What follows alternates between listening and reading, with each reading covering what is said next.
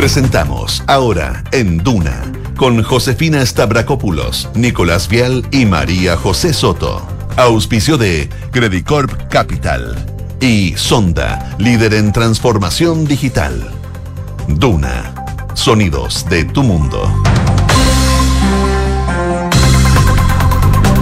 12 en punto. Muy buenas tardes, ¿cómo están ustedes? Bienvenidos a una nueva edición de Ahora en Duna, acá el 89.7. En Santiago, 11 grados. La máxima va a llegar hasta los 15, acompañado principalmente de nubosidad parcial en la capital. Lluvia, estaba viendo el pronóstico extendido, podría llegar el sábado en la noche, pero son como chubascos. Sí, como unas gotitas. Unas gotitas. Pero también vi. ¿Cuándo? ¿Cuándo? lluvia El sábado en la noche.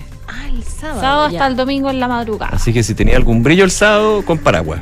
O Por si acá. adelántalo para el viernes, Ah, bueno. que, que ya, ya Sí. está listo. Ya, pero un poquito lluvia nomás, no, no tanto. Sí, no tanto. Ojalá que, que sea un poquito más que, que poco. Pero sí eh, va a haber precipitaciones débiles en distintos puntos. Eh, donde- en los lugares donde nos escuchan, por lo menos en Valparaíso, el sábado en la noche hasta el domingo, en Concepción. eh, las lluvias débiles parten el viernes en la mañana. Y en Puerto Montt, precipitaciones hoy día, débiles, eso sí. En Puerto Montt la máxima va a llegar hasta los 9 grados de temperatura. Parte del pronóstico del tiempo en los lugares donde nos escuchan a través del dial. Ustedes, por supuesto, nos pueden escuchar a través de Chile y el mundo en duna.cl. Oye, hay harta cosa. Está un poco la en el Congreso. Sí. Recién veía una conferencia, no, en una conferencia de prensa, claro, que dieron varios parlamentarios en algún minuto durante la mañana, especialmente los diputados, que están súper enojados con una declaración que hizo el ministro secretario general de la presidencia, Giorgio Jackson, que hablaba de la escala de valores y principios de la generación que lo representa versus las otras, las anteriores, gobiernos anteriores, y lo sumó a todos en una entrevista que hizo, le vamos a contar detalles. Gobierno Piñera, gobiernos de la exconcertación, a todos. Entonces, claro, él va, Giorgio Jackson a esta hora va en camino a Valparaíso a pedir votos para eh, eh, un proyecto de ley y le va a costar. Hoy día yo creo que más que nunca porque están bien enojados con él, se sintieron aludidos varios. Sí, pues vamos a estar contándoles eh, eso. También otros temas, el reporte sanitario, por supuesto, 9.773 nuevos casos. Y de hecho, hay un dato no menor. El testeo de PCR de julio quedó a niveles de 2020 y en el puesto, puesto perdón, 20 de 28 meses con registros. Impresionante. Y en paralelo también estamos viendo lo que pasa con la viruela del mono. El Colegio claro. Médico está emplazando al MinSal para que dé cuenta si vamos a tener acceso a la vacuna, si va a haber un plan de vacunación a propósito de la viruela del mono. Un tema que eh, está marcando bien fuerte a nivel internacional. La otra vez estaba escuchando un podcast del New York Times que hablaba precisamente de la viruela del mono en Estados Unidos y las dificultades que hay sobre todo para el diagnóstico y las vacunas, que son escasas porque no se producen con masividad. Ese es un problema que también afecta a Chile, que cada vez va sumando más casos. Estamos en 55, si no me equivoco, eh, y se están detectando nuevos casos. Así que vamos a estar contándonos un poco cómo se va desarrollando esto de la viruela del mono acá en Chile. Materia internacional, los coletazos de esta visita de Nancy Pelosi en Taiwán. Recordemos que China eh, envió varias amenazas, advertencias militares. Taiwán responde y dice no retrocederemos. El análisis y más o menos los coletazos internacionales de esta polémica visita se las vamos a contar. Y tenemos pregunta del día, José. Tenemos pregunta del día A y es propósito de la encuesta Criteria que salió hoy día, bien temprano, a las 7 de la mañana salió del horno y hoy día tuvimos a Cristian Valdivieso. Exacto, y por eso se las vamos a contar. Es la siguiente, según la encuesta Criteria, un 19% se declara indeciso en el plebiscito del 4 de septiembre. Tú, ¿cómo te declaras? Y te dejamos cuatro alternativas. Apruebo, rechazo, indeciso o ninguna opción. O sea, voy a ir a votar y poner... Fuera a rayar, o, a o no rayar. voy a ir, te arriesgas a las multas, No, pero no, no, vas a ir. no lo se blanco. pueden oír, digamos, pero... Claro. O nulo blanco, recordar. claro. Hay que recordar, es obligatorio Es el voto, vuelve el voto obligatorio, para obligatorio, este claro. plebiscito. Y ya están las multas publicadas. Era hasta CERVEL. 170 mil Más o pesos. menos, sí. Ahí. Va variando, pero, pero claro, son multas elevadas. Ujú. Kike Yabar, ¿cómo estás? Bien, ¿y ustedes? Bien, todo bien. Qué bueno. ¿Vamos con los titulares? Vamos. El Ministerio de Salud reportó 9.773 casos nuevos de coronavirus y cuatro fallecidos registrados según cifras informadas por el DEIS.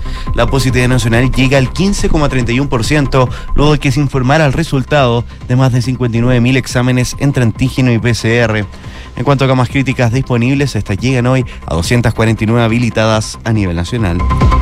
La ministra del Interior, Isque Asiche, se refirió hoy a la postura de la bancada transversal por el norte, quienes aseguraron que no acompañarán una nueva renovación del estado de excepción en la macrozona sur si no se implementa una medida similar en el norte de nuestro país. En ese sentido, la ministra Siches aseguró que el Ejecutivo no es partidario de este tipo de amenazas, pero coincidió con los parlamentarios en que hay que hacer un análisis mucho más exhaustivo para ver si efectivamente lo que los diputados proponen logra los resultados esperados y esperan poder conversarlo con ellos. El subsecretario del Interior, Manuel González, firmó hoy un compromiso que dotará de más recursos humanos al Ministerio Público de la región de Arica y Perinacota para fortalecer su labor investigativa en el marco del combate contra la delincuencia y el crimen organizado. Según detalló el subsecretario, el convenio permitirá la contratación de cinco profesionales para la región, lo que potenciará la investigación contra el crimen y la delincuencia. Esta mañana en Radio Duna, el presidente de la Cámara de Diputados, Raúl Soto, abordó las declaraciones del ministro de las Express, Giorgio Jackson, quien aseguró en una plataforma online que la escala de valores y principios de este gobierno es distinta al gobierno anterior y a sus antecesores de la centroizquierda, ya que se abordan los temas con menos eufemismo y con más franqueza. En ese sentido, Soto aseguró que estamos en un momento donde lo que hay que hacer es ser convocantes y construir un futuro mejor, asegurando que no le parecen que sean declaraciones que vayan en la dirección correcta y que espera que el ministro Jackson se retracte. Según la última encuesta Criteria, la intención del voto del rechazo bajó tres puntos y se ubica en 45%, mientras que el apruebo salta al 36%. La medición correspondiente al mes de julio también sostiene que la mayoría de los encuestados tiene un juicio más negativo que positivo con respecto al texto de la nueva constitución. Y Taiwán denunció la incursión de 27 aviones militares chinos en su zona de defensa aérea. El régimen de Xi Jinping bloquea la isla y realizará ejercicios militares con fuego real durante tres días a la visita de la presidenta de la Cámara de Representantes de los Estados Unidos, Nancy Pelosi. Gracias, Kiki. Gracias a ustedes. Nos vemos.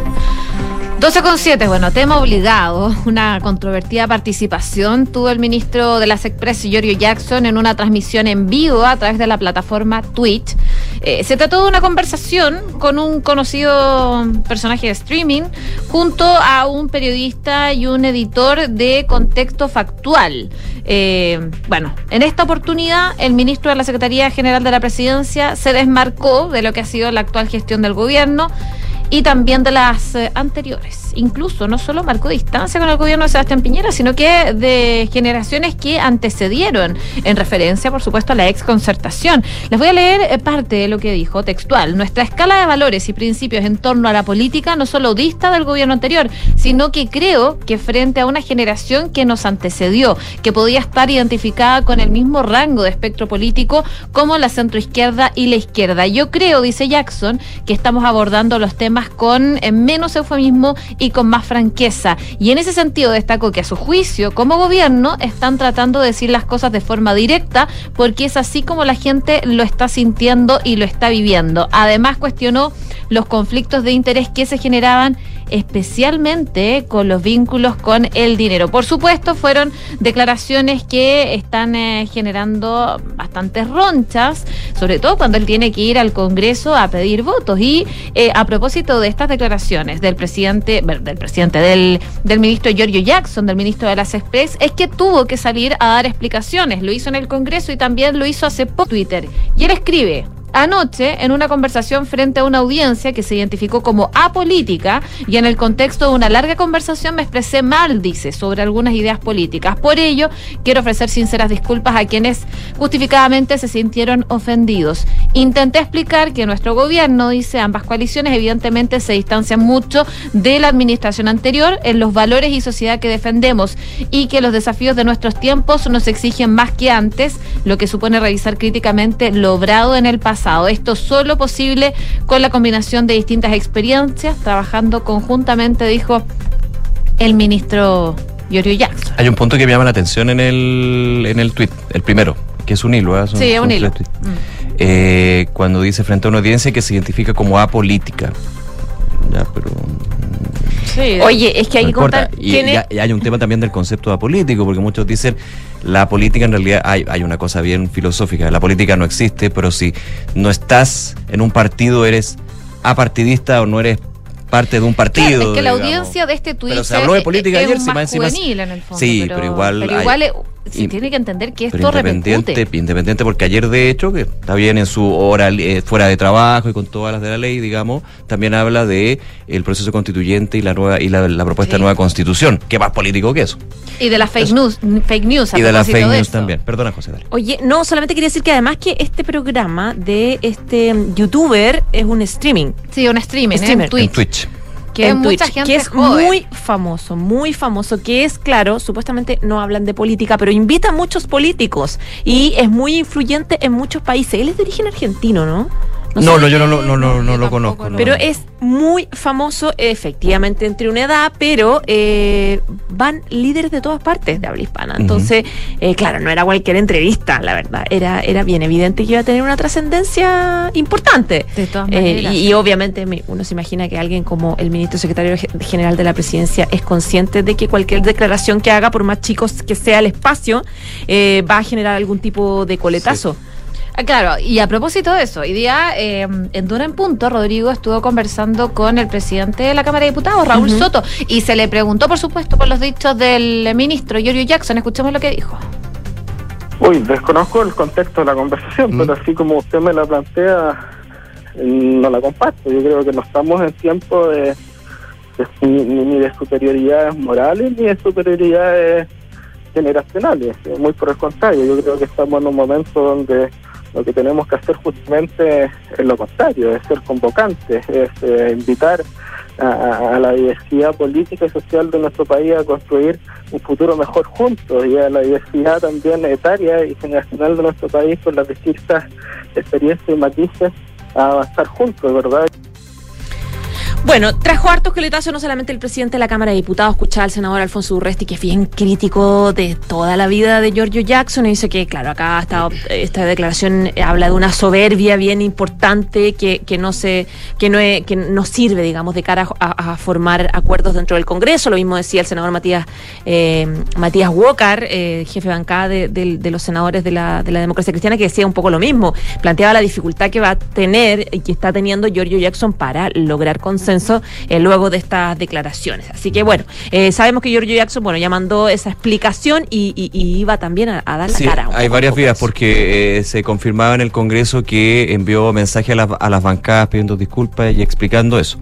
Está este hilo de Twitter y entiendo que más rato también habrían declaraciones del propio Jojo Jackson porque se, en un punto de prensa eh, en La Moneda donde estuvo el presidente Boric ahí los periodistas fueron y le preguntaron, dijo, vamos a hablar después, después Claro. voy a hablar de todas maneras. Así que podrían estar esas tres vías. El mensaje ya directo eh, para los parlamentarios, porque como tú dices, tiene que ir a pirquinear votos. Eh, el hilo de Twitter y también una declaración ya más pública. Bueno, eso eh, eh, por un lado eh, respecto de Giorgio Jackson y esta entrevista que dio hace unas horas y que generó estos problemas en la Cámara. Además, él va a tener que hacer frente a otro tema que tiene que ver con las eventuales reformas del texto constitucional, del borrador de la nueva constitucional.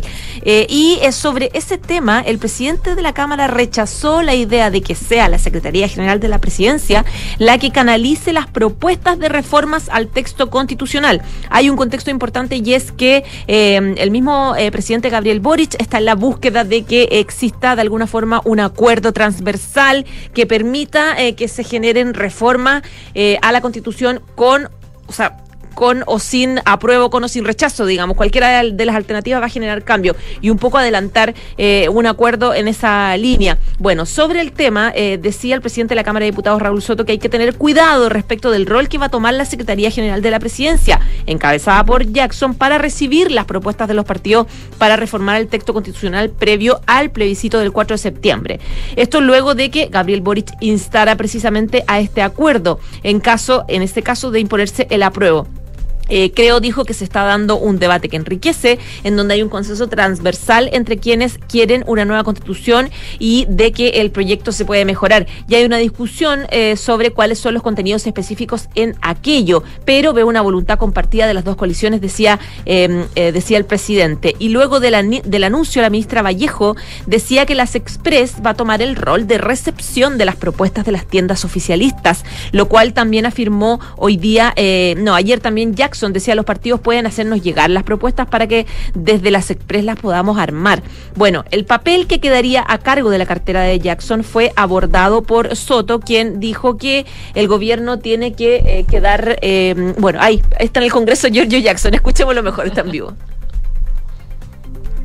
Ah, no, está esperando. Sí, le están haciendo preguntas. Es que está en un punto de prensa. Está en un punto de prensa, le están preguntando. En silencio absoluto. No, es que está, escuchando las preguntas de, de, los periodistas allá en el Congreso. O esperando que se organicen en realidad. Claro. Bueno, ahí vamos a ver. Eh, ahí está casi. Pero claro, ya sabemos que se disculpó con los parlamentarios. Lo hizo por Twitter, ahora lo va a hacer públicamente. Claro, y dicen que también le mandó un mensaje a, los, a los diputados. Sí, claro, más, más directamente. Más directo, claro, después lo hace por Twitter, a eso de las 12, pero sabemos que ya se estuvo hablando del tema durante toda la mañana después de esta transmisión a través de Twitch, en donde hablaba el ministro secretario general de la presidencia, Yorio Jackson. Claro, mientras, mientras, ahí está, está listo parece. Mientras los esperamos que, que mm, Sí, el punto, el punto es que, claro, eh, eh, esto es parte, él estaba en Santiago, ahora está en el Congreso, está en el, trabajo que es bien relevante en términos de su cartera. Sí, es que solamente quería como agregar que eh, él también va a tener que hablar ahora respecto de esa posibilidad de que sea él quien reciba los proyectos de ley, de los proyectos para reformar la Constitución. Ahora sí, está hablando. La moneda para la reparación integral de víctimas de las violaciones de derechos humanos que vivimos los últimos años, producto de acciones de del Estado. Eh, y no podía sino partir acá en el Congreso eh, reconociendo que el día de ayer en una transmisión por Twitch, en una conversación bastante larga, distendida de cerca de dos horas, con una audiencia eh, que se autodefine como apolítica, creo que me expresé mal, que en ese sentido no debía haber dicho algunas cosas de ideas políticas de la forma en la que los dije. Se lo he comunicado desde muy temprano a distintos jefes de bancada dentro del oficialismo. Eh, porque creo que no contribuyen en nada al clima que debiésemos tener para sacar una agenda que es ambiciosa, un proyecto de gobierno que es desafiante, eh, que no es sencillo, es mucho más difícil de gobernar de lo que uno eh, podría pensar cuando no ha asumido funciones de gobierno, y que en ese sentido yo le he ofrecido mis disculpas a las distintas personas que se han sentido ofendidas, que me lo han hecho saber, que yo agradezco también que me lo hagan saber eh, y que yo también le he podido explicar eh, un poco el contexto en el que se dijo, eh, en el que dije lo que dije, que es un contexto en el que asocié erróneamente, y aquí asumo con total autocrítica lo que dije, que las ideas políticas, es decir, los proyectos políticos, se referían a la jerarquización de valores y principios. de alguna forma diferenciándonos de lo que era la administración pasada del gobierno de Piñera, donde hay proyectos que son más tendientes, no sé, a eh, proyectos relacionados con solamente el individuo, no lo colectivo, y en ese contexto es que yo ocupo la palabra valores y principios. Eh, desde hace un buen tiempo esta parte eh, hemos, creo yo, aprendido también que no hay ningún discurso a partir de la superioridad moral que pueda converger en la unidad, en la unidad de propósito que esperamos tener, y por eso yo asumo que no estuvo bien lo que yo expresé, le he manifestado también mis disculpas no solamente en términos privados a los distintos parlamentarios y parlamentarias, sino que también a, sus jefaturas de bancada y de manera pública. Lo he hecho hoy día en Twitter eh, y espero eh, también aprender de eh, de esta misma experiencia, de que de repente un encuadre a partir de lo que uno dice puede echar por borda todo el trabajo que hemos venido trabajando eh, con los parlamentarios y parlamentarias del oficialismo que yo espero eh, seguir retomando. Así que en esa línea... Usted, eh, usted ha marcado dos veces en esta locución que hace que ha hablado con parlamentarios del oficialismo, pero las críticas han sido transversales durante esta jornada, también desde la centro derecha se han sentido pasados a llevar por sus dichos que usted está explicando acá. ¿Va a hablar con los parlamentarios de la oposición también con respecto a sus dichos y para asegurar de que se entiende el mensaje, usted no se siente con ninguna autoridad moral por sobre el resto de los partidos o personajes políticos? No, no, la verdad es que tal como también lo hemos dicho muchas veces desde gobierno y también nos lo ha recalcado mucho el presidente, Eh, no existe algo así como una pureza por venir de una generación. Eh, nos toca nacer en un momento distinto, donde el contexto es distinto y donde, por cierto, podemos aprender y mirar críticamente lo que obran otras y otros, pero que nunca estuvimos tampoco en su, eh, en su zapatos. Eh, al mismo tiempo, eh, yo creo que los tiempos son mucho más exigentes que antes y nos ha tocado crecer en un ambiente donde también eh, la exigencia de la política sobre temas que antes no estaban sobre la palestra, sobre temas que antes quizás no se conversaban tanto, eh, hoy día nos hace que todos, insisto, en una coalición de gobierno que agrupa personas que tienen experiencia en gobiernos pasados con quienes no habíamos tenido la experiencia en gobiernos pasados, eh, de poder hacer una síntesis de ese proyecto de transformación por el que yo al menos estoy totalmente comprometido a trabajar.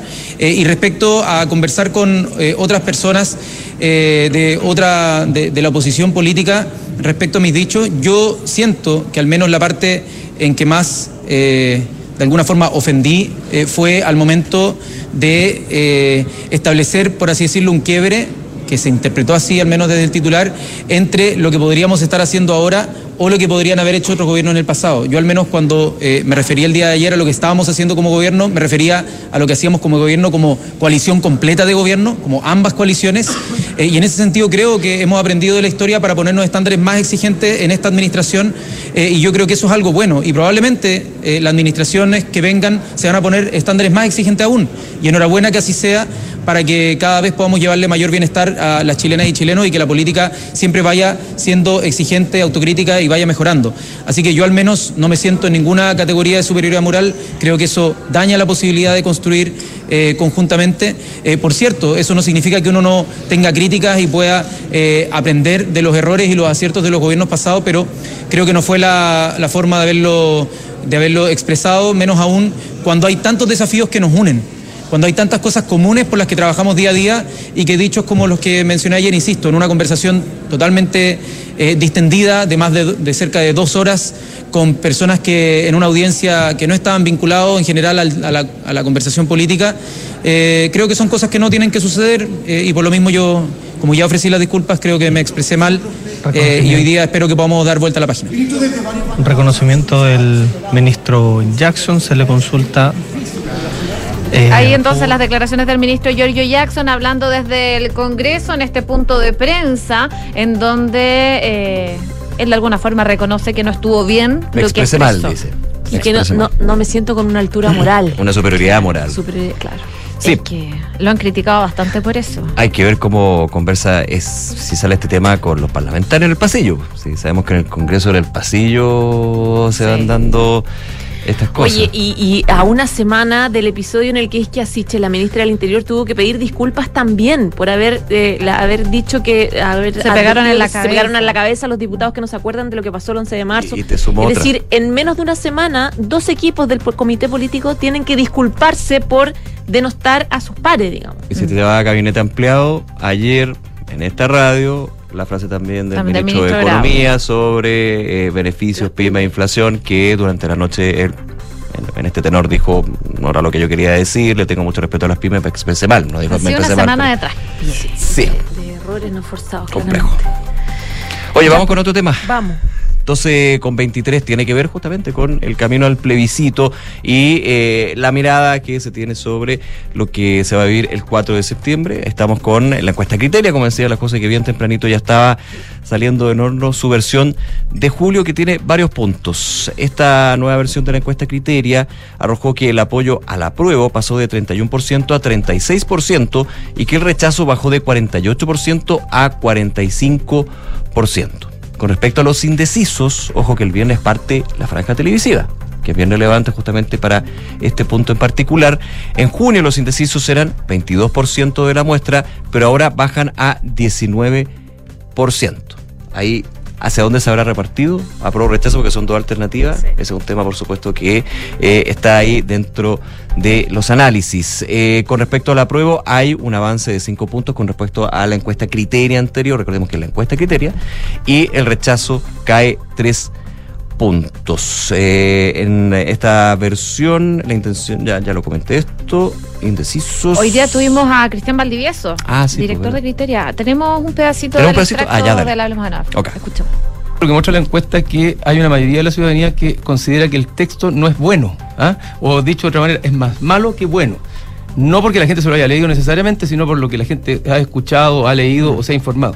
Y en ese contexto, que este segundo tiempo debiera ser de los contenidos, de los temas, del texto mismo, bueno, el, el, el, apruebo también parte eh, eh, con el tiempo en contra y con un escenario que no le es particularmente favorable. Entonces tiene de aquí a un mes más, eh, el plebiscito, el desafío de revertir esta sensación o esta percepción de un texto negativo para transformar el texto en algo, en un driver, si se quiere, de campaña esperanzador que permita hacerse cargo de la demanda de los ciudadanos después del estallido social. En cuanto a lo que va a suceder el domingo, esa es la pregunta, ¿quién cree usted o qué alternativa cree usted que va a ganar el domingo 4 de septiembre, que generalmente es distinta a qué es lo que quiere votar usted? Es percepción con respecto a la intención de voto, claro. Eh, sobre esto, eh, la encuesta criteria muestra que un 43% de los entrevistados pronostica que va a ganar el apruebo y un 36% que triunfará el rechazo. Así que hay varios datos bien interesantes. La entrevista completa que Cristian Mantivieso de Criteria sobre esta nueva encuesta de Criteria de julio la pueden revisar en duna.cl. 12 con 25. Hablemos de un tema que nos preocupa a todos.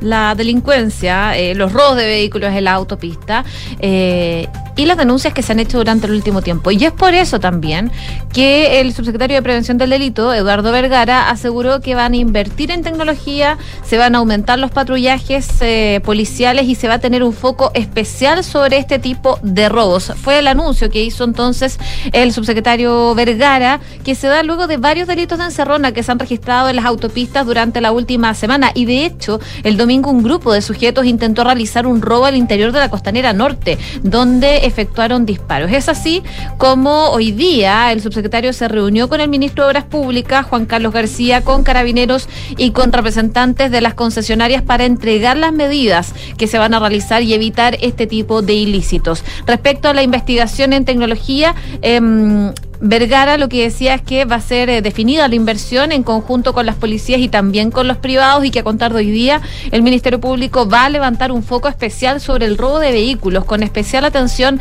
en las autopistas. La institución pública y los actores privados están comprometidos a seguir trabajando en conjunto, decía la autoridad. Y desde la Fiscalía dicen que ese foco no está cerrado, pero es un tema que se va a trabajar. La actividad asistió el coordinador nacional del sistema de análisis de criminalística de la Fiscalía, Claudio Ramírez, y mientras que el ministro de Obras Públicas sostuvo que hay un problema de este tipo que no se trabaja de manera separada, se trabaja en conjunto. El jefe del MOP dijo que las empresas concesionarias que han comprometido ya con mil millones de pesos en seguridad, eh, dice que son recursos que serán invertidos en coordinación con prevención del delito y también con el equipo de trabajo que va a estar a cargo permanente del monitoreo de estas autopistas. Así que vamos a ir viendo cómo se va desarrollando, pero se destacó la inversión en 800 cámaras de seguridad con las que cuentan las autopistas, que permite abordar también este, este problema. Parte de la inversión que está haciendo el gobierno eh, a propósito de eh, este foco que están teniendo las encerronas durante el último tiempo. 12 del día, 27 minutos, y ya que estábamos hablando de temas de seguridad, a propósito del tema de las encerronas, la ministra de Interior, Isquia Siches, habló respecto de los problemas de, eh, de seguridad en la macrozona norte, a propósito de que un grupo transversal de parlamentarios eh, pidieron al gobierno que decrete estado de excepción de emergencia en la macrozona norte para eh, hacer frente a esta crisis de seguridad y también crisis migratoria que se vive en esas regiones. Esto luego de que eh, los parlamentarios advirtieran que si el Ejecutivo no apoya esta extensión del estado de excepción en la macrozona norte ahora, eh, ellos están dispuestos a rechazar una extensión en la macrozona sur. Eh, sobre lo mismo, la ministra y Siches dijo que no somos para nada partidarios de las amenazas, junto con recalcar que el foco de su gestión ha estado puesto en los problemas de ese sector. Él destacó, ella, digamos, destacó que es por eso que hay más de 12 millones de pesos disponibles eh, hoy día para enfrentar el crimen organizado. Hoy se 12 mil encuentra millones. 12 mil millones, Sí, sí. sí. 12 mil millones. Hoy se encuentra en Arica nuestro subsecretario. Hace muy poco dijo fui a Antofagasta a mostrar parte del despliegue que hacemos en conjunto como Estado. Mañana espero estar en Tarapacá, dijo la ministra, también para dar cuenta de distintas acciones. Coincido con los parlamentarios en que los resultados que esperamos, creo que el entorno a los medios tenemos que hacer un análisis mucho más exhaustivo para ver si efectivamente eh, lo que ellos proponen va a tener algún tipo de resultados. Según la ministra Siches, hay algunas diferencias como gobierno y se espera poder conversarlo con los distintos parlamentarios como también con autoridades de la zona para eh, ver si es una salida el estado de excepción en esa en el norte del país. No se va a dejar en todo caso que la delincuencia y la inseguridad avancen. Eh, mañana van a estar haciendo anuncios, dice la ministra Siches, como posteriormente la participación por parte de las autoridades y con el subsecretario de Defensa y posteriormente también con la ministra en su momento sobre temas de seguridad en la zona. Esto luego de encabezar una reunión de análisis de estado de excepción en las provincias donde existe en Arauco, Biobío y también en la región de la Araucanía. Vamos a la pausa, 12 con 30, pero tenemos pregunta del día, José. Vamos con la pregunta, tiene que ver con la encuesta Criteria. Un 19% se declara indeciso en el plebiscito del 4 de septiembre. ¿Tú qué opinas? Te dejamos cuatro alternativas, apruebo, rechazo, indeciso o ninguna opción. Vota con nosotros. Hacemos una breve pausa y seguimos revisando informaciones aquí en Ahora en Duna. Vamos y volvemos.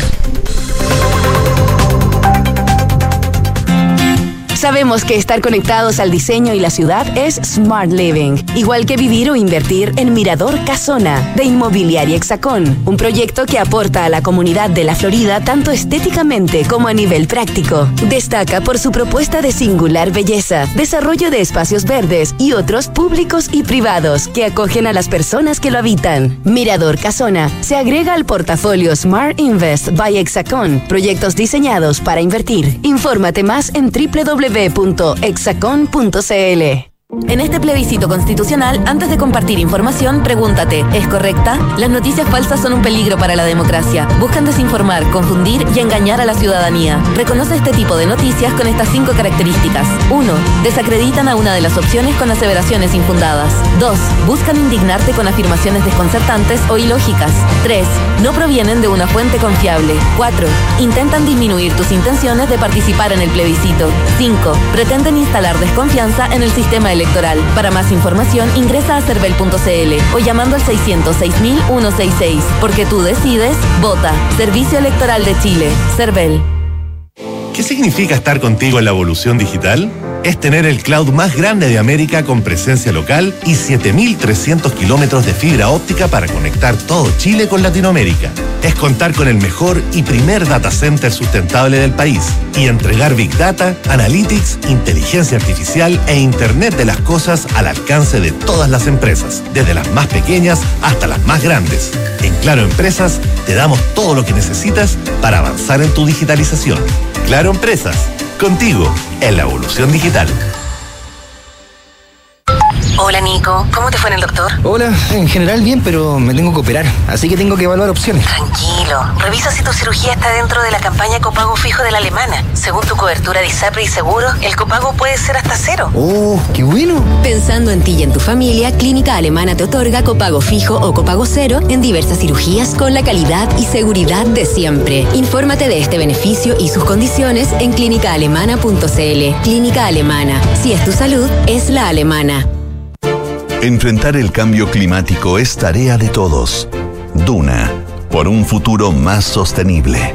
Las montañas de los Alpes que cruzan Francia, Suiza, Italia y Austria han perdido en los últimos 20 años un 17% de masa de hielo glaciar a causa del calentamiento global, esto según investigadores de la Universidad Autónoma de Madrid. El macizo famoso por sus centros de esquí invernales acaparó la atención luego de que la ola de calor que afectó al continente europeo provocara el desprendimiento del glaciar en la Marmolada, en Italia, dejando a su paso diversas personas desaparecidas y heridas. Esta tragedia vuelve a poner en evidencia que el incremento de la temperatura provocada por el cambio climático irá incrementando la ocurrencia de fenómenos naturales, como el desprendimiento de glaciares y rápidos deshielos que podrían tener graves efectos sobre poblaciones aledañas a sectores montañosos. Acciona, expertos en el desarrollo de infraestructuras sostenibles para recuperar el planeta. Hola, mi amor. Hola, hola, ¿cómo estás? Bien, o sea, más o menos. Acabo de colgar con el taller y el auto lo tienen la otra semana. Chuta, ¿y qué vamos a hacer para el turno del colegio mañana? ¿El turno? Tranquila, manéjate con Quinto.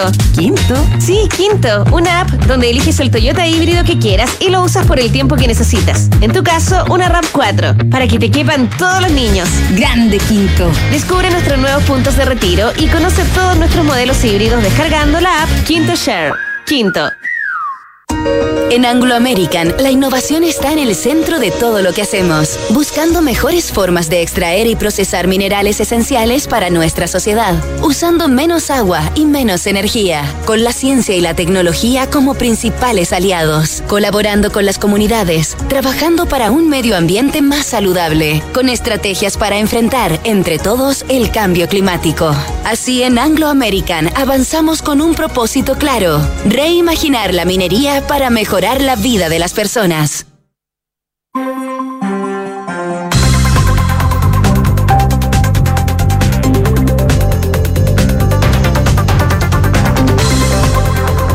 Doce con 34 minutos, estamos de regreso en ahora en Duna Cal 89.7. Es momento de revisar noticias del deporte con Francesca Ravizza. ¿Cómo estás, Fran? Muy bien, ¿y ustedes? Bien, todo, Todo bien. bien. Hoy ayer el Rey jugó.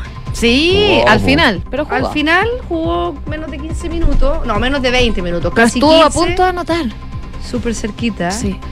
Bueno, ayer fueron los cuartos de final de la Copa Libertadores y se enfrentó en la ida Flamengo ante Corinthians y Arturo Vidal fue convocado, no así Eric Pulgar.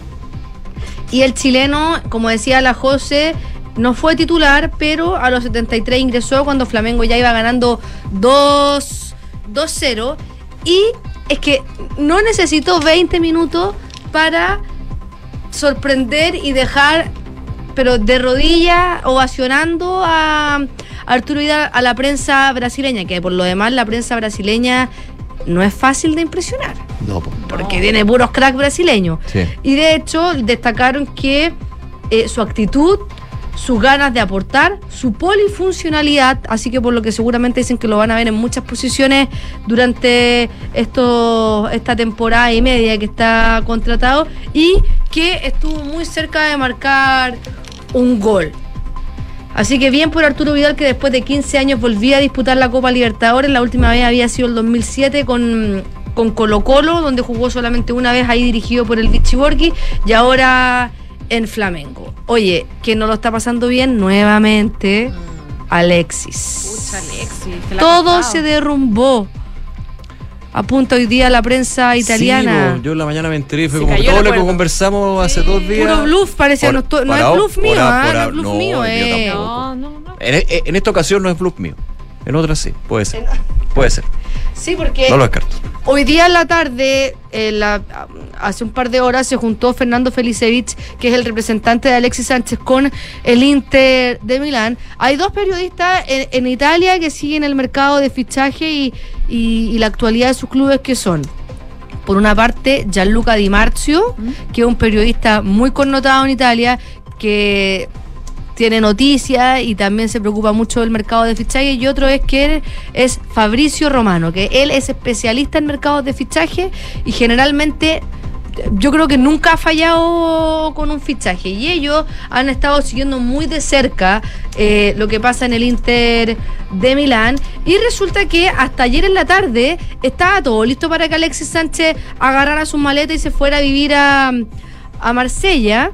Pero hoy día se reunió el representante y no llegaron a un acuerdo. Al parecer hay voluntad de ambas partes de lograr una salida de Alexis Sánchez, pero el monto al parecer no sería eh, no se consensuado, no están de acuerdo y en las próximas horas se van a juntar de nuevo. Y hay fotos que donde se ve Felicevich ahí conversando con los dirigentes como en la calle, así, eh, viendo la, la situación del Inter de Milán. Aparte que los ve todo el mundo porque las oficinas del Inter para- están muy cerca del centro de Milán.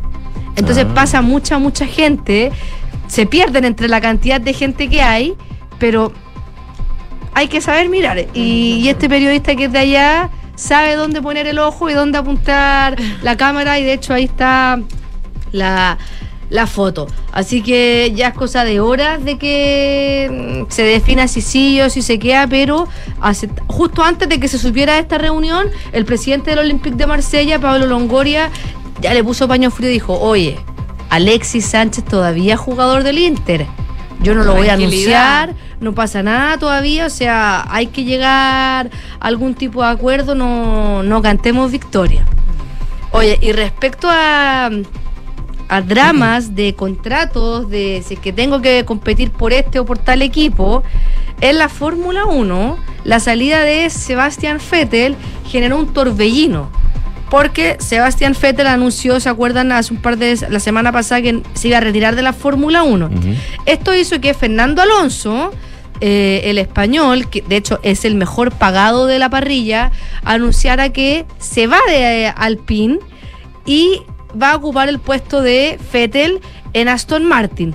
¿Qué pasa? Desde Alpine dijeron, nosotros nos enteramos que Alonso se iba cuando salió el comunicado de Aston Martin. Nosotros estábamos muy cerca de, de fichar, eh, la, la- o sea, perdón, de, de renovar con Alonso. Es muy típico de la Fórmula 1 que se hacen los sorprendidos y, y se, y se cocinan otras cosas por, por debajo. No Pero- solamente en la Fórmula 1. no solamente en la Fórmula 1. Oye, pero resulta que hay un piloto muy joven que se llama Oscar Piastri, que es eh, el piloto de reserva de Alpine y que él lleva mucho tiempo ya metiendo presión a Alpine para que fuera su piloto y, lo, pusieron a competir le dijeron, bueno, tenemos a Ocon, tenemos a Alonso, no te podemos ofrecer un puesto en nuestra escudería, pero lo que te podemos conseguir es que corras en la próxima temporada, la 2023, a préstamo por Williams, por la escudería Williams que eh, va última, en, es es de las peores escuderías a nivel de rendimiento eh, hace mucho tiempo. Qué pena, porque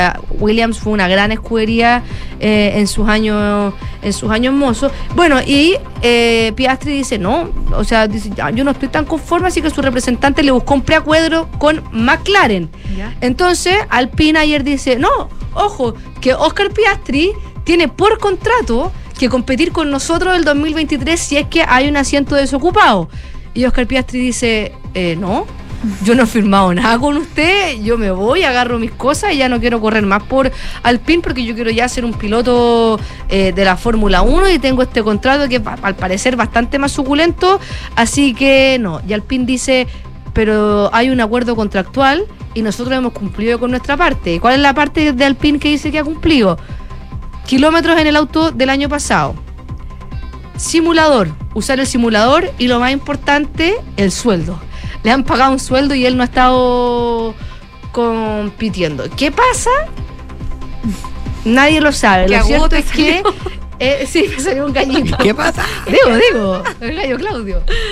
Eh, y dijo, dijo, no, yo no tengo ningún acuerdo, yo voy a seguir con, con la otra escudería. ¿Será McLaren? No se sabe. ¿eh? Puede ser Williams también, que no lo quiere de reserva y lo quiere contratar. Pero si es McLaren, se abre otro, otra especulación que está dando, a puer- está dando vuelta. Que Richardo, de McLaren, que no ha dado buenos resultados, va a ser quien va a ocupar el puesto de Fernando Alonso en Alpine. Entonces está esta teleserie que tiene a todo el mundo eh, dando vueltas, pero lo peor de todo no es eso.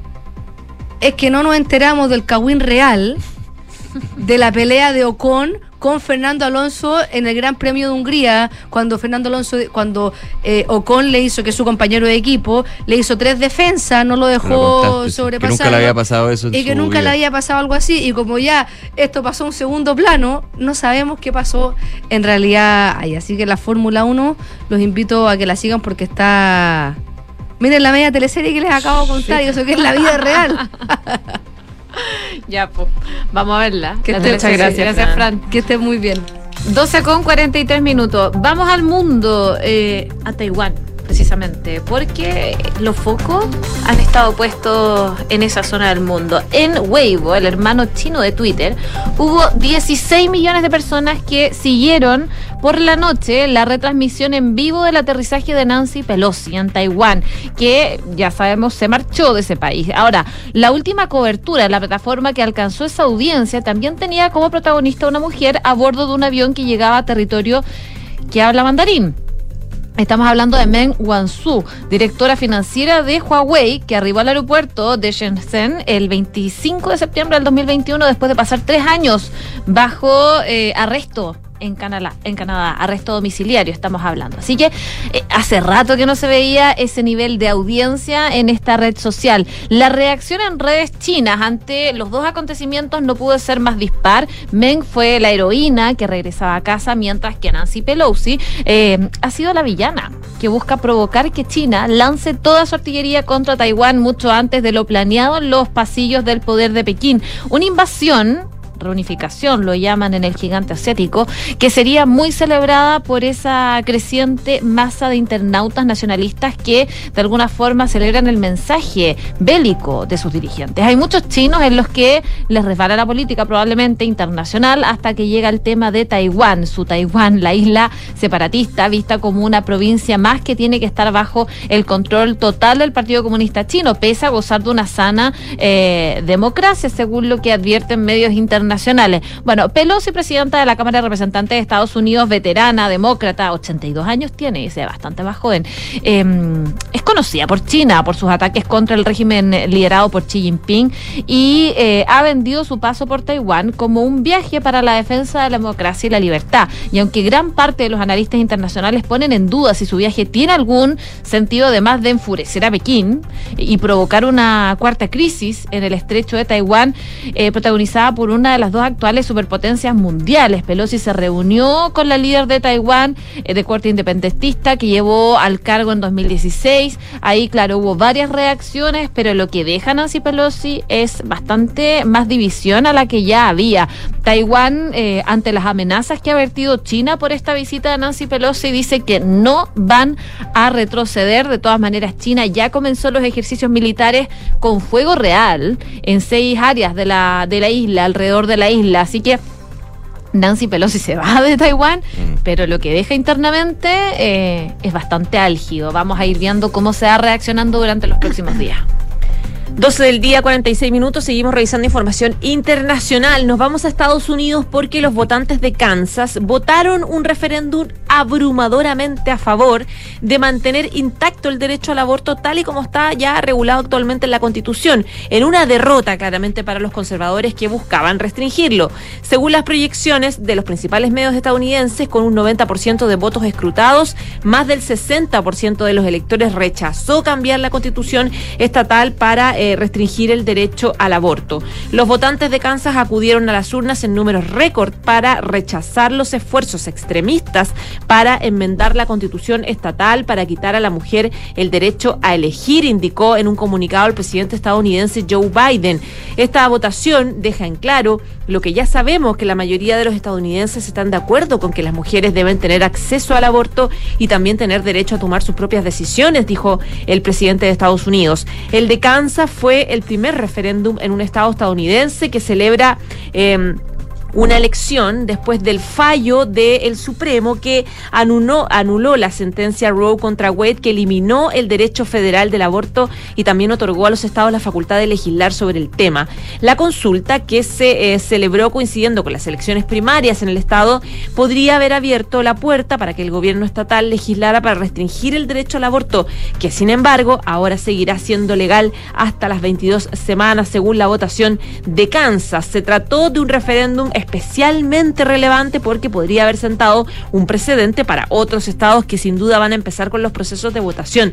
Pese a tener una gobernadora demócrata, eh, Laura Kelly, el central estado de Kansas, tiene una gran tradición republicana y este partido controla varias oficinas eh, y las oficinas del fiscal general, del secretario de Estado y ambas cámaras de la legislatura estatal. Además, en las elecciones presidenciales también dominan los republicanos y Donald Trump fue el candidato a la presidencia favorito con el 56% de los votos, pero este referéndum fue duramente criticado por las organizaciones civiles que denunciaron que el texto de la pregunta no era suficientemente claro en un intento de desinformar eh, y confundir eh, por parte de quienes se oponen al aborto, decían organizaciones a favor de restringirlo. En el caso de que se hubiese impuesto el sí a la reforma constitucional, habría sido el legislativo estatal el encargado de aprobar leyes sobre el procedimiento, pero cosa que no se logró, ya que eh, finalmente la mayoría de los habitantes de Kansas entonces eh, ratifican el derecho al aborto a través de este referendo. 12 con 48. Este jueves entra en vigor el decreto del Papa Francisco que estableció que el movimiento Opus Dei pasa a depender del dicasterio o ministerio para el clero y así tener que realizar un informe anual sobre el estado de la prelatura y su labor apostólica. Esto es eh, a raíz de un documento papal que fue conocido durante los últimos días, titulado Ad Charisma Tuendum, o Para proteger el carisma, que fue publicado el pasado 22 de julio, con el que el Papa Francisco fija nuevas normas para adaptar la prelatura fundada por José María Escrivá de Balaguer a la nueva constitución de la Curia Vaticana, el Praedicate Evangelium, que rige desde el 5 de junio. Estos son los primeros cambios, ya que está lo relevante también, desde hace 40 años en eh, el Opus la orden del Opus Dei, considerada parte del ala más conservadora de la Iglesia Católica, cuando bajo la constitución UTSIT, Juan Pablo II erigió la prelatura del Opus Dei eh, y han pasado todos estos años. En esta nueva disposición se establece que las prelaturas personales, y hasta ahora la única existente, la del Opus Dei, pasarán a depender de la congregación del clero y no más de la congregación de obispos como era hasta ahora. Es un cambio, uno podría decir, administrativo, pero que tiene todo un tema histórico, especialmente para eh, lo que es el Opus Dei, en su, bueno, más que relación, en su eh, obediencia a eh, la figura del Papa y en este caso la administración del Vaticano. El actual prelado del Opus Dei, Fernando Ocariz, explicó en un comunicado el pasado 22 de julio, cuando sale este episcopal del prelado, no era ni es necesaria para la guía del Opus Dei y que estos cambios remarcan la voluntad del Papa de subrayar ahora la dimensión carismática de la obra, como se le conoce al Opus Dei, y que el prelado ha de ser guía, pero ante todo padre. 12 con 50 minutos. Estás en Ahora en Duna. Y revisemos la encuesta CEP que salió hace algunos minutos atrás, eh, una CEP enfocada en los habitantes de la región del Biobío, la Araucanía, los ríos y los lagos, y que habla de diversas temáticas, temáticas sociales, culturales y también de seguridad. En este estudio se revela, por ejemplo, que el 70% de quienes se considera mapuche eh, está en contra de la idea de que se establezca un Estado mapuche independiente, es decir, como un país totalmente separado de Chile. Por otra parte, un 59% de quienes se sienten parte de dicho pueblo originario aseguraron que no justifican el uso de la fuerza para reclamar tierras. La muestra de la CEPA abarca un total de 2.915 personas entrevistadas en sus hogares, de las cuales 1.374 eh, se autodefinen como mapuche y 1.541 personas no se autodefinen como mapuche. Este muestreo fue... em, visto eh, en estrato de zona urbana y rural, fue aleatorio y eh, utiliza reemplazo. Y es así como frente a una pregunta que dice, ¿qué tan de acuerdo está usted con que se establezca un Estado mapuche independiente? Es decir, como un país totalmente separado de Chile, el 70% de quienes se considera mapuche respondió que estaba muy en desacuerdo o en desacuerdo. Por otro lado, ante la consulta de los encuestadores sobre si eh, usted cree que el uso de la fuerza para reclamar tierras es válido, una amplia mayoría estuvo en contra. En tanto, frente a la forma en que el Estado debiera reparar o compensar al pueblo mapuche, el 30% de los mapuches dijo que debiese ser restitución de tierras. Un 19% apuntó a un reconocimiento constitucional de su pueblo y además, pensando en la paz social, el 55% dijo que debía avanzar hacia el diálogo entre todos los grupos de conflicto y un 23% pidió mayor presencia de carabineros. Otro de los aspectos que se abordó en la CEP fue la confianza en las instituciones y la relación entre la comunidad mapuche y carabineros. Frente a la pregunta por el nivel de confianza en las instituciones, el 59% de los mapuches dijo confiar en las universidades. En el segundo lugar se ubicó la PDI con un 46%, tercero fueron las Fuerzas Armadas con un 39%, cuarta la CONADI con un 39% y en el quinto puesto estuvo Carabineros con un 38%. Parte de los puntos entonces que da a conocer esta CEP especificada en eh, las regiones del sur del país.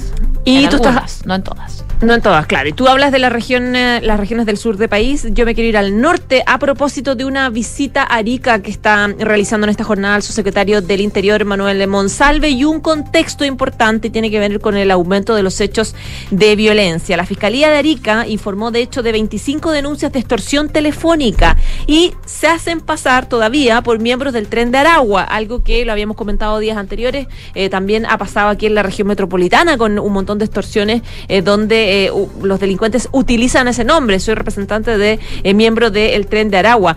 Un total de 25 denuncias por extorsión telefónica ya han hecho distintos comerciantes de la ciudad de Arica apuntando supuestos integrantes de Tren de Aragua como quienes estarían detrás de, de estas amenazas. El fiscal regional Mario Carrera anunció la apertura de una investigación por, por parte de la unidad de análisis criminal, la que va a a agrupar todas las denuncias de este tipo para investigarlas y trabajarlas.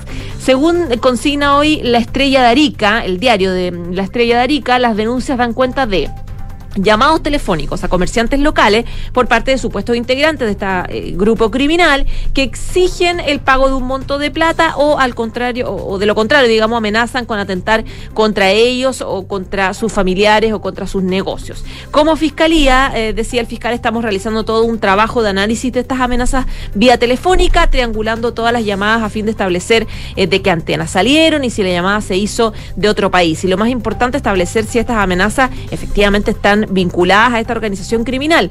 No cabe duda que hay gente que no está vinculada a este grupo y está aprovechando la contingencia para hacerse pasar por uno de estos miembros, que evidentemente si te llama alguien que dice el tren de Aragua, eh, claro, genera eh, Oh, más amedrentamiento que algo normal. Hasta el momento ninguna de las víctimas ha denunciado que concretó el pago ni que sufrió algún ataque. El fiscal regional Carrera llamó a la comunidad a denunciar si ha sido víctima de este tipo de hechos y entregar todos los antecedentes a las autoridades. 12 de la tarde con 55 minutos. Como ya es costumbre, tradición. Y es tradición que siempre me, se, me baja, se me cae la página. Sí, te veo con la página en blanco Siempre, total. Ahí sí, ahí sí. Ahora sí, ahora Lo sí. siento. Gracias, Internet. Gracias, Internet. El dólar. ¿Cuánto está hasta ahora? 908 pesos con 50 centavos. Todavía no baja. Los 0,07% de caída, bien marginal, bien poquita la, la baja. Ojo que durante la mañana también estuvo ahí con eh, una, un movimiento distinto. Sigue ayer, para qué decir, el, lo dijimos, el, foco de, de atención del dólar a nivel internacional, no solamente en Chile, no nos creamos el ombligo del mundo, estaba puesto en Taiwán y la llegada de Nancy Pelosi, la líder de la Cámara de los Representantes, y las tensiones, el movimiento de tropas también de China, bueno, todo eso estaba generando y magnificando lo que es este esta característica o cualidad de, de, eh, activo mm, refugio que tiene el dólar. Así que ahí es un punto que estaba moviendo. Ahora, de hecho, acaba de cambiar. A ver. Está subiendo, pero, poco, 0,04% a los 909 pesos con 50 centavos. De todas maneras, se sigue, se mantiene en eh, sobre los 900 pesos, a diferencia de las jornadas anteriores donde lo teníamos cayendo por debajo de los 900 pesos. Oye, me quería quedar un segundo con eh, un eh, informe que es bien interesante, se lo recomiendo revisarlo cuando puedan, que eh, entrega el Banco Central generalmente y es su informe de percepciones de negocio. Pues muchas Ya. ve- eh, es un buen termómetro para ir viendo eh, en las empresas que ellos consultan, que encuestan, que, que ven cuál es la situación actual y las proyecciones, cómo, cómo se viene la mano, digamos, desde las empresas, desde las inversiones, desde todo este punto. Y fíjense que en este último informe, correspondiente a agosto de 2022, las empresas consultadas, que son alrededor de 55, advirtieron de mayores signos de deterioro en su escenario, en un escenario de menor actividad. Destaca el caso, en forma negativa, digamos, de la construcción y el rubro inmobiliario, que continúan entre los que más se han debilitado, reportando un alza del des- desistimiento de compras. Marcha atrás, digamos. ¿Se ríe usted? ¿Se ríe usted? Sí. El desistimiento de compras, claro. Las tasas, sí. las tasas de interés, eh, lo que es finalmente eh, lo- el riesgo que puede ser no sé si riesgo, pero finalmente los factores que se van sumando para mal en términos de tomar una decisión, como por ejemplo comprar una vivienda, sea casa o departamento. Por otro lado, en el comercio de algunos bienes, como el, sector automotriz y el retail, se eh, nota una reducción del gasto de las personas, pese a que de la demanda se mantiene en niveles históricos. Y esto va un poco también de la mano con lo que comentaba esta polémica y que después se retractó el ministro de Economía sobre eh, que la inflación puede eh, ser negativo para los consumidores, pero en algún minuto, y así lo decía el, ministro, no en todos, eh, tener beneficios para las empresas. Según este informe de percepción de negocio, de hecho llega muy al callo en términos de que, claro, se da uno de los elementos cuando tiene alta inflación, de que el gasto comienza a reducirse por parte de las familias y esto puede incidir también en menores ventas porque finalmente el, eh, la pyme, porque ayer eh, el tema era las pymes, pero esto se puede generalizar eh, dependiendo de la economía de escalas que tengan las compañías, la empresa, el negocio, no se puede bajar el precio para ser atractivo o para poder captar clientes. Ese es un punto, porque finalmente los costos también suben de manera importante. Eh, en otro en otro sector, la industria minera y algunos sectores de servicio, especialmente ligados a actividades recreacionales, declaran en este informe de percepción de negocios del Central que han mantenido e incluso aumentado sus niveles de ventas. Esto ya es la diferencia con respecto a otros sectores. Eh, es así como, según eh, el informe publicado por el Banco Central, se van notando y se, eh, bueno, de hecho se revela que los entrevistados atribuyen los efectos en términos de esta situación al alza del dólar, en el valor de los insumos y productos importados, además de una mayor velocidad en el aumento de los costos de ítems específicos como combustibles, alimentos y algunos materiales de construcción que se viene dando desde hace ya un buen tiempo. Ante costos que no ceden, algunos indican que están revisando sus precios con mayor regularidad. Y ahí obviamente no llegar y subirlo. Hay que ver efectivamente la situación también del gasto. 12 con 59. Vamos a la pausa. Antes los invitamos a votar en la pregunta del día. que está participando mucha gente en Twitter, en arroba Radio Duna. Según la encuesta Criteria, un 19% se declara indeciso en el plebiscito del 4 de septiembre. Hasta ahora el 76,6% vota rechazo. El 17% aprueba. Ya, hacemos una pausa y seguimos revisando informaciones aquí en Ahora en Duna, el 89.7. En Credit Corp Capital buscamos ampliar sus horizontes. Invierta internacionalmente, también desde Estados Unidos, que cuenta con un entorno regulatorio altamente desarrollado y reconocido a nivel global. Con nosotros encontrará una asesoría personalizada para sus decisiones financieras. Buscamos construir relaciones de confianza que nos permitan ser más que su asesor de inversión. Queremos ser su aliado estratégico de por vida para usted y su familia. Credit Corp Capital, aliados potenciando sus decisiones. En Sonda, trabajamos para que disfrutes tu vida, impulsando la innovación y el desarrollo de soluciones que acompañen la transformación digital de las organizaciones de hoy. Cuenta tú también con el respaldo, agilidad y eficiencia del líder en transformación digital de la región. Conócenos en sonda.com. Porque en Sonda trabajamos para que disfrutes tu vida. Sonda. Make it easy.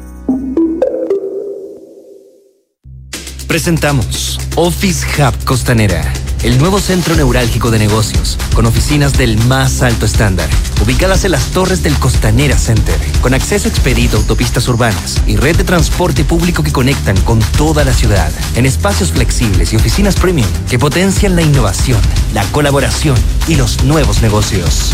Bienvenidos a Office Hub Costanera, el espacio para mirar al futuro. Onognieda Edietnog y Nomoglitrevni. ¿Qué? Segorei Retrevni Oreg Rogemo no lo olera. No, para, para. Deja de hablar al revés y ser un invertido. Y conoce las soluciones para invertir de manera simple y fácil desde tu app Scotiabank Go o web. Porque con Scotia Fondos tienes un grupo de coaches expertos que te ayudarán a diversificar tus inversiones según tu perfil de riesgo y objetivos. Conoce las alternativas de Scotia Fondos. Infórmese de las características esenciales de la inversión en fondos mutuos establecidas en sus reglamentos internos y scotiabankchile.cl. Infórmese sobre la garantía estatal de los depósitos en su banco o en cmfchile.cl. Marca registrada de The Bank of Nova Scotia, utilizada bajo licencia.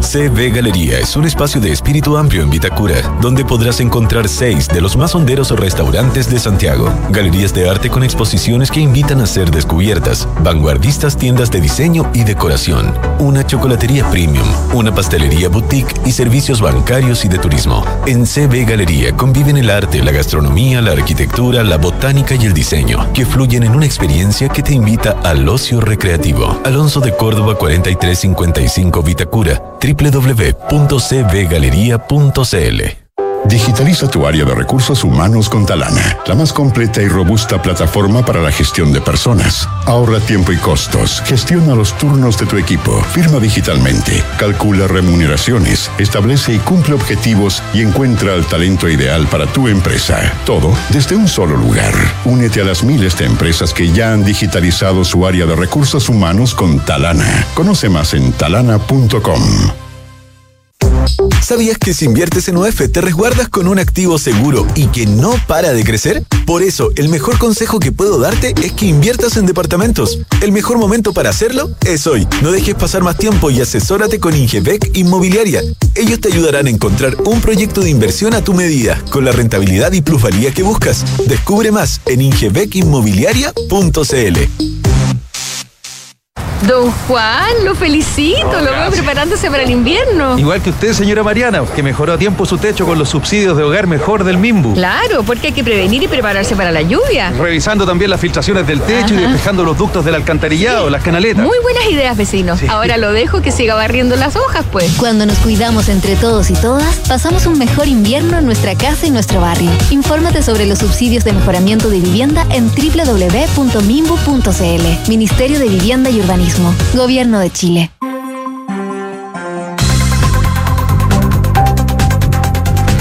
Una con cuatro minutos, estamos de regreso en ahora en Duna Cal 89.7. Es momento de hacer un resumen de las principales informaciones en los titulares.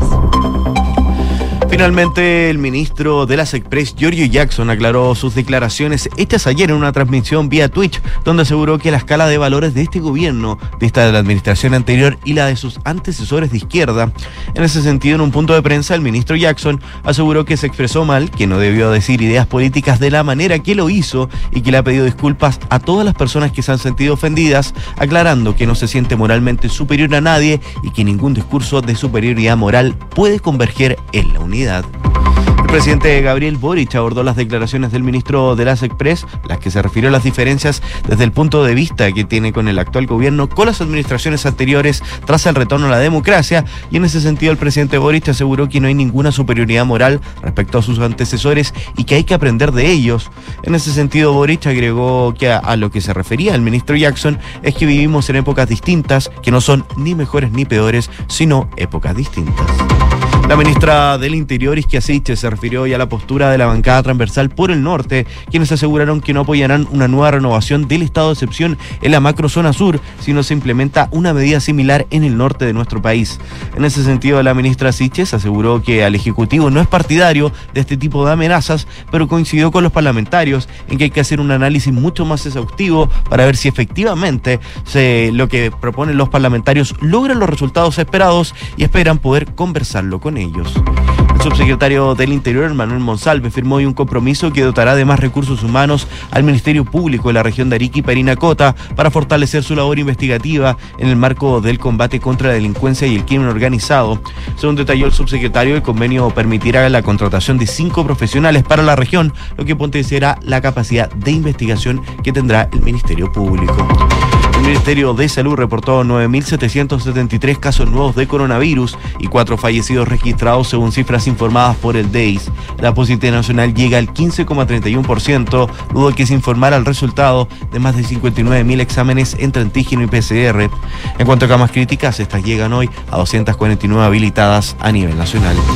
La alcaldesa de Santiago, Iracy Hasler, confirmó hoy el regreso de las tradicionales fondas del Parque O'Higgins para las celebraciones de fiestas patrias de este año. La alcaldesa sostuvo que prontamente se darán a conocer más detalles, pero que aclaró, estas serán cumpliendo todas las medidas sanitarias y será un espacio de encuentro, de tradición, de baile, de comida, de música, así que espera que sea una celebración importante para nuestro país. Noticias del Mundo, el primer ministro peruano Aníbal Torres anunció hoy su renuncia por razones personales y puso su cargo a disposición del presidente Pedro Castillo. En una carta dirigida al mandatario y publicada en su cuenta oficial de Twitter, Torres dijo que nuestra patria, especialmente el pueblo más postergado y obligado, necesita esto. La renuncia de Torres se transforma en el cuarto ministro de Pedro Castillo que ha pasado por la cartera en un año y días de su mandato. La presidenta de la Cámara de Representantes de los Estados Unidos, Nancy Pelosi, llegó hoy a Corea del Sur para continuar con su gira asiática tras su visita relámpago a Taiwán, que desató fuertes críticas desde Beijing y represalias contra la isla. La política estadounidense tiene previsto reunirse mañana en Seúl con su homólogo surcoreano, Kim Yo-pyo, quien antes de desplazarse a ese mismo día a Japón será la última parada de su gira asiática. Muchas gracias, Kike. Gracias a ustedes. Nos vemos. Una con ocho. Oye, varios coletazos políticos trajeron los dichos del ministro secretario general de la presidencia, Giorgio Jackson, en una transmisión en vivo a través de la plataforma Twitch donde sabemos abordó, eh, entre otras cosas, el texto emanado de la Convención Constitucional junto al streaming conocido como Wings y la editora de Contexto Factual, Valentina Matus. Bueno, si bien hasta ahora las reacciones se centraron en sus reproches a la generación política que lo antecedió y que lo comentábamos harto eh, durante el primer bloque, hubo un área donde sus palabras ahondadas... Eh, dan cuenta de la preocupación que ha generado el texto de la nueva constitución. Se trata del denominado justo precio que la propuesta establece para los casos de expropiación. Hay que recordar que el artículo 78 de la propuesta constitucional determina que la propietaria o el propietario siempre tiene derecho a que se le indemnice por el justo precio del bien expropiado estableciendo además que el pago se va a efectuar en forma previa a la toma de posesión. Al abordar esta propuesta, el ministro Jackson dijo que siempre tiene que pagarse lo que eso vale y si la persona cree que no le están pagando lo que corresponde, puede ir a los tribunales. Consultado por qué no se ocupó el término precio de mercado en el texto para evitar incertidumbre, Jackson dijo que eh, así lo decidió la Convención Constitucional. Él asegura la redacción eh, precio de mercado no genera un consenso y la pregunta es por qué. Y hay varios argumentos. Una de ellas eh, dice que no quería ni punto. Otro es un análisis más sofisticado, porque cuando uno mira la experiencia internacional en Estados Unidos, por ejemplo, eh, compensación justa y en Francia lo mismo, entonces si uno recoge desde dónde viene la tradición del derecho internacional,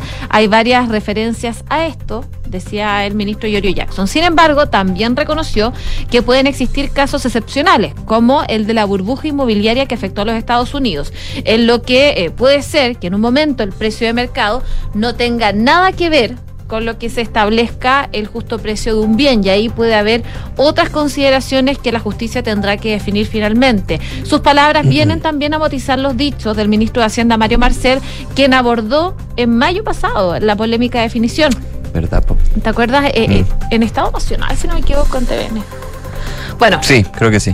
Bueno, vamos, vamos a ver, pero eh, en esa ocasión Marcel lo que decía era que la idea de que ante una expropiación se pague lo que vale ese bien o propiedad de mercado. La tasación fiscal tiene otras características y es un tema diferente, dijo en ese entonces Marcel. Así que eh, es otro de los coletazos que eh, trae esta transmisión que hizo en Twitch el ministro de las Express, Giorgio Jackson, que entre otras cosas, claro, reconoce que en expropiaciones no siempre el precio justo sería el precio de mercado. Hay una nota, la tercera, que habla justamente de eso, porque, claro, nos hemos concentrado en los ribetes, en las reacciones por el tema de eh, los valores, lo, que decía en esta, en esta conversación de Dora, apuntaba el ministro Jackson sobre los valores y ahora tuvo que eh, decir que era que se, se que ex, perdón, expresé mal, que se expresó mal.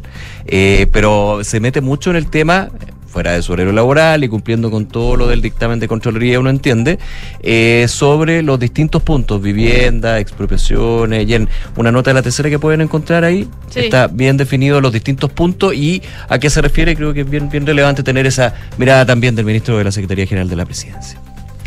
Una de la tarde, 11 minutos. Actualizamos información sanitaria a propósito del COVID-19. Hay aumento. ¡Ay!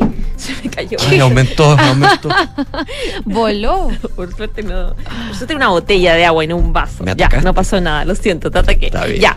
Les contábamos una actualización de los casos de COVID-19 que han ido en aumento. Hoy se registraron 9.773 casos de coronavirus en las últimas 24 horas. Es decir, hubo 873 más casos que hace una semana. De ese total, se- 6.104 son personas sintomáticas, 1.378 no tienen síntomas. Se reportaron además cuatro personas fallecidas, ocho menos que hace una semana cuando había 12. Con ello, el total de decesos asociados con causas asociadas al COVID llega a 59.663 personas fallecidas. Por otro lado, se informó de 34.500 casos activos, es decir, personas capaces de contagiar.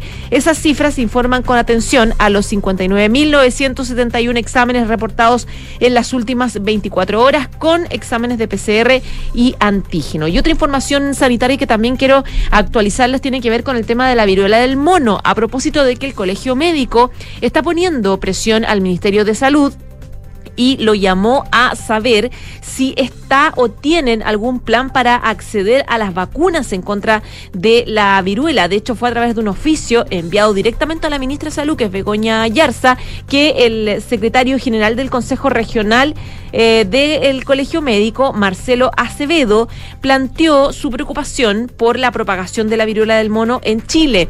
Solicitó a la cartera información sobre el plan de inmunización para enfrentar los contagios y también las gestiones que se están haciendo para la adquisición de las dosis necesarias. Aunque la viruela no es una enfermedad nueva, recordemos que el primer caso humano fue confirmado en los 70, el mundo eh, mira con mucha preocupación esta propagación rápida del virus que originalmente no salía de África.